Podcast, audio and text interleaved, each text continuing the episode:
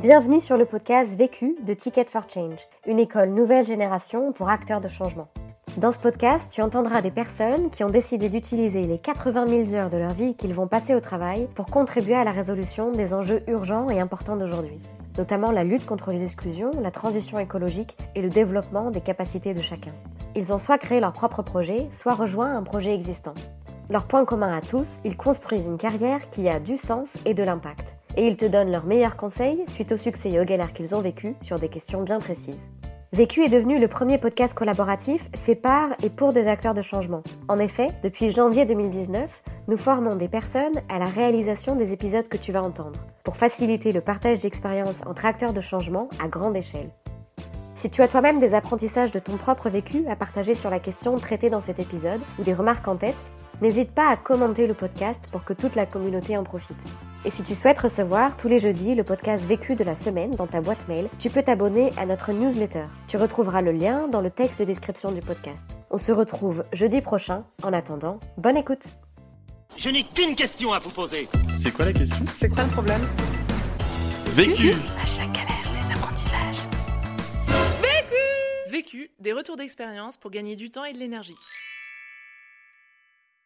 Vincent Verza, je suis vidéaste activiste et youtubeur à plein temps. Je fais une vidéo par semaine qui a pour objectif de amener petit à petit notre société vers euh, une société plus juste et plus durable pour tous. J'ai 29 000 personnes qui me suivent et en fait c'est pas vraiment représentatif du nombre de personnes qui regardent mes vidéos parce que je me débrouille toujours pour qu'elles sortent complètement de mon réseau de personnes qui me suivent et du coup j'arrive souvent à toucher jusqu'à 2 millions de personnes. La vidéo qui m'a permis de toucher le plus de personnes à ce jour, c'est 5 trucs pour parler avec un connard, qui vulgarise la communication non violente en plein contexte des élections présidentielles. Et cette vidéo a fait 2,3 millions de vues. La question? On va parler de comment donner envie aux gens de travailler avec soi, parce que c'est vraiment ça qui m'a permis de débuter de, de rien du tout et d'arriver où je suis aujourd'hui. Le vécu.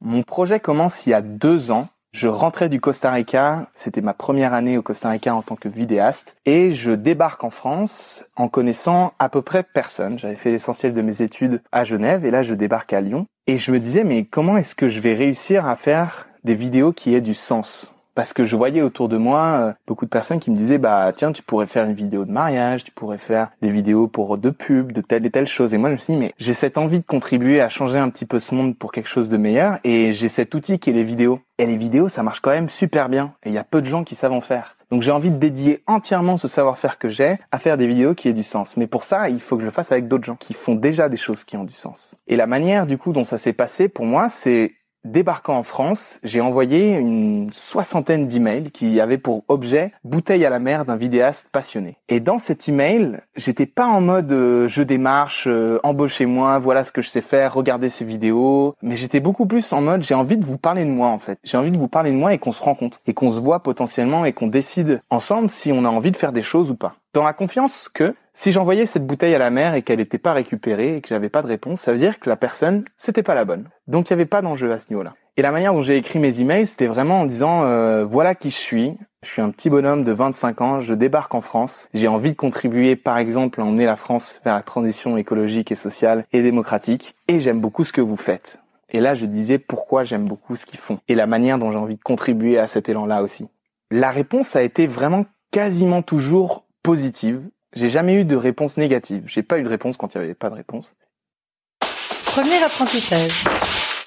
Le premier apprentissage pour moi, ça a été de parler de soi, parler de mon rêve dans cet email bouteille à la mer et pas dans une démarche de rendre un service, dans une démarche de facturer un service, mais vraiment dans une démarche de voilà mon rêve, voilà ce que j'ai envie d'accomplir, est-ce que ça te dit de le faire avec moi? Et l'apprentissage euh, se traduit aussi par le fait qu'il faut oser démarcher des gens qui sont peut-être de prime abord inatteignables, dans la mesure où si tu penses que ce qu'ils ont fait ont du sens pour toi, alors ose les démarcher. Parce que peut-être que ça va résonner avec eux, leur corde interne, elle va vibrer à la même vitesse que toi, et le fait que vous soyez pas peut-être au même niveau de développement va plus être important à ce moment-là. Si deux personnes résonnent avec la même envie, bah il y a des choses qui peuvent en jaillir. La première chose que je leur proposais très clairement, c'était simplement de se rencontrer. J'étais dans la confiance que si on se rencontrait, bah ils arriveraient à encore mieux sentir qui je suis parce qu'un email, même s'il est bien écrit, ça peut transmettre qu'une certaine partie de ton énergie réelle. Et moi vraiment ce qui a toujours porté tout mon projet professionnel, c'est mon énergie, qu'est-ce que j'ai envie de faire, comment j'ai envie de contribuer et c'est ça qui qui donne envie aux gens de travailler avec moi en fait. Et du coup, je leur proposais de se rencontrer et lorsque je les rencontrais, j'ai rencontré pas avec une démarche de dire euh, voilà ce que je sais faire, j'ai une caméra, je sais faire du montage, voilà combien je facture, euh, est-ce que ça t'intéresse? J'étais dans une démarche complètement inverse qui était de dire j'ai ce rêve-là, j'ai ce matériel qui va me permettre d'accomplir ce rêve-là, j'ai ces idées-là, est-ce que ça te dit de le faire avec moi? Parce que je pense que ce que tu as va permettre de faire la chose encore plus belle, encore plus grande. Et c'est comme ça que tu fais jaillir l'envie aux gens de travailler avec toi plutôt que une démarche euh, pour eux de évaluer si ce que tu fais vaut quelque chose. Et je pense que c'est vraiment ça qui permet de, de faire passer d'un projet euh, tout seul à un projet à, à, plein de gens. Et je pense que c'est ça qui emmène les projets vers le haut, quoi. Et des fois, ça a pris du temps. Par exemple, ça a pris un an avant que j'ai une réponse de Nance, de l'émission Nuit et culottée de France 5. Et, au bout de un an, euh, du coup, et quelques semaines, bah, on a réussi à se voir et faire une vidéo ensemble qui vient de dépasser le million de vues. Et du coup, ça nous lance en plus sur une série de vidéos à faire ensemble. Mais tout ça est parti d'un petit email d'un type qui débarquait nulle part en disant, voilà, je suis passionné, j'adore ce que tu fais. Et quand je dis j'adore ce que tu fais, j'ai vu par exemple dans son émission qu'il y avait beaucoup de trucs de l'ordre de l'empathie et de l'écoute dans les vidéos que je voyais avec lui. Et je lui disais, tu vois, ça, ça me plaît. J'étais pas en mode euh, j'adore, euh, c'est très bien ce que tu fais, euh, t'es une star, euh, viens on se rend compte. J'étais vraiment en dire ça dans ce que tu fais, c'est ça qui me plaît. Et c'est ça qui me parle. Et c'est ça que j'ai envie de faire moi aussi.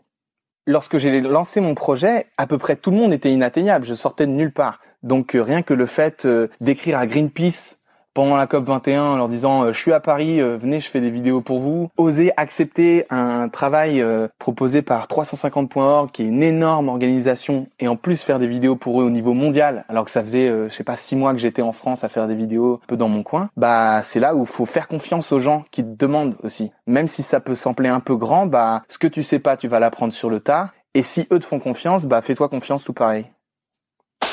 Deuxième apprentissage une des manières de donner confiance aux gens, c'est de présenter une version réelle de ton travail. Je me suis jamais survendu. J'ai juste dit voilà ce que je sais faire. Et d'ailleurs, si j'ai réussi à le faire, c'est parce que j'ai pu travailler avec cette personne-là, qui m'a beaucoup aidé à la réaliser. Comme ça, c'est clair que si on m'embauche pour faire une vidéo, bah, on va le faire de la même manière, en collaborant ensemble et elle ne marchera pas si je la fais tout seul dans mon coin. Que ce soit clair dès le début, que ce soit un projet ensemble, collaboratif, bah c'est la meilleure assurance de se dire que aussi, peut-être que si ça merde, ce qui pour le moment est encore jamais, jamais arrivé, bah on sera aussi ensemble à en prendre euh, la responsabilité et à, et à avancer là-dessus quoi.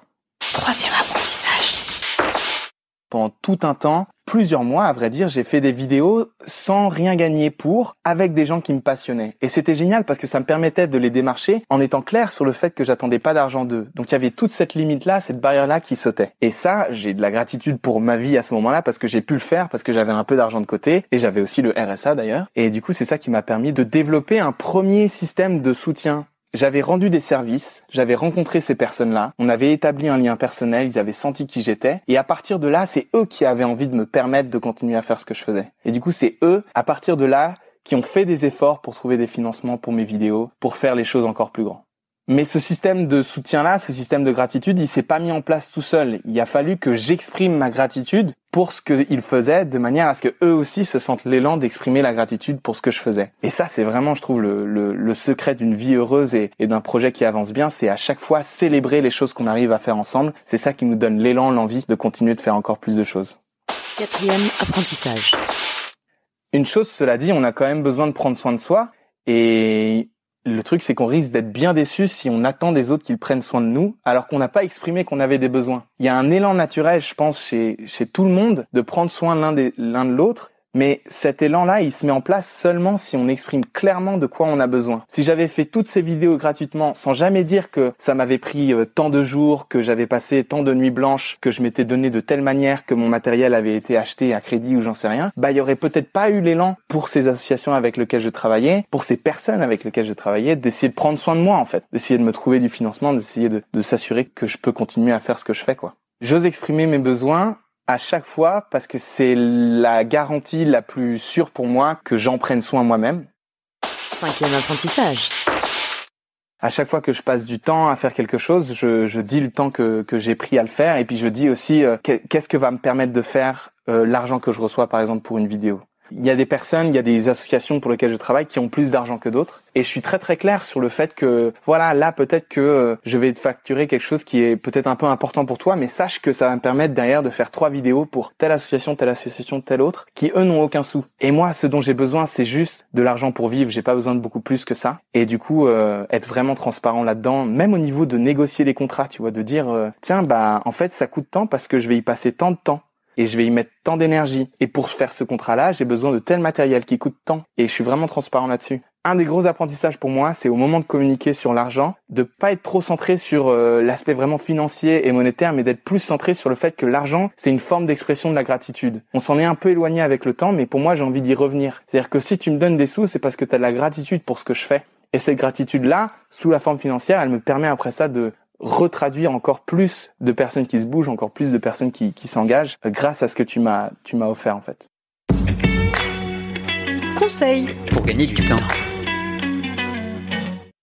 Lorsque tu as l'élan, encore une fois, lorsque tu as l'énergie d'accomplir un truc, utilise-la, cette énergie-là, parce qu'elle est pas tout le temps là. Et c'est comme ça que je me retrouve souvent à faire euh, mes montages, euh, à les commencer à 15 heures et puis à les terminer à 4 heures du matin euh, ou au petit au petit matin parce que là il y avait l'élan créatif et j'ai juste surfé sur la vague et c'est ça qui rend la chose plus facile. Mais si je fais ça, je me donne rendez-vous pour prendre soin de moi et je me dis voilà toute la matinée je vais la passer à dormir et c'est comme ça que je m'épuise pas en fait. Parce que si je me laisse juste aller à l'élan mais je prends pas soin de moi, ça va pas être très durable non plus. Conseil pour gagner de l'énergie. Pour gagner de l'énergie, très spécifiquement, je dirais demander de la gratitude. Ah, ça fait flipper ça, demander de la gratitude. Mais aller vers les gens à qui ce que tu as fait a, vraiment contribué à leur vie et leur dire, bah, est-ce que tu veux bien me dire comment est-ce que je t'ai rendu service? Est-ce que tu veux bien me dire comment ce que j'ai fait t'a servi? Comment est-ce que ça a embelli ta vie? Et d'être prêt à le recevoir et à le goûter et à le mâchonner et à se l'approprier en fait. Et à se dire, ouais, j'ai vraiment contribué à la vie de quelqu'un d'autre. Et c'est comme ça que on, se remplit de gratitude et après ça, on rayonne dans ce monde. J'arrive à savoir à quelle personne j'ai permis de, vivre mieux ou à quelle personne j'ai rendu service par des petits mots euh, dits euh, dans un couloir, tu sais, euh, ah merci pour tes vidéos ou ah j'adore ce que tu fais. Et là je suis là, ah qu'est-ce que tu veux dire, t'adores ce que je fais, qu'est-ce que ça veut dire? Et à ce moment-là, j'en profite bien quoi. Et puis encore une fois, la gratitude, c'est un cercle. Donc, euh, quand j'ai de la gratitude pour quelqu'un, je l'exprime à fond. Et c'est souvent à ce moment-là que la personne a du coup l'élan, l'envie d'exprimer de, la gratitude aussi. L'autre question. Je suis actuellement dans une situation très privilégiée qui est avoir l'embarras du choix sur avec quelle personne je vais travailler. Je reçois énormément de demandes et réussir à choisir entre ces différentes demandes, c'est un sacré enjeu. Réussir à savoir où mettre mon énergie, réussir à, à sentir dans quelle direction j'ai envie d'aller. Je me suis tellement laissé porter jusqu'à maintenant et c'était tellement naturel que maintenant que les choses deviennent un peu plus importantes, un peu plus ambitieuses, avec plus de personnes qui vont travailler avec moi, bah comment est-ce que j'arrive à choisir qui sera le plus utile pour faire avancer le schmilblick quoi? Vu, vécu, vaincu. Pour plus de vécu, clique vécu.org. Je voulais te dire, euh, tu sais, on, on a tous nos petits problèmes. Vécu. Buy ticket for change. Pour d'autres podcasts vécus et une méthode pour apprendre de ta propre expérience, rejoins-nous sur vécu.org. Et si tu aimes les podcasts vécus, n'hésite pas à nous le dire en laissant un commentaire étoilé depuis l'application où tu écoutes ces podcasts. À très vite!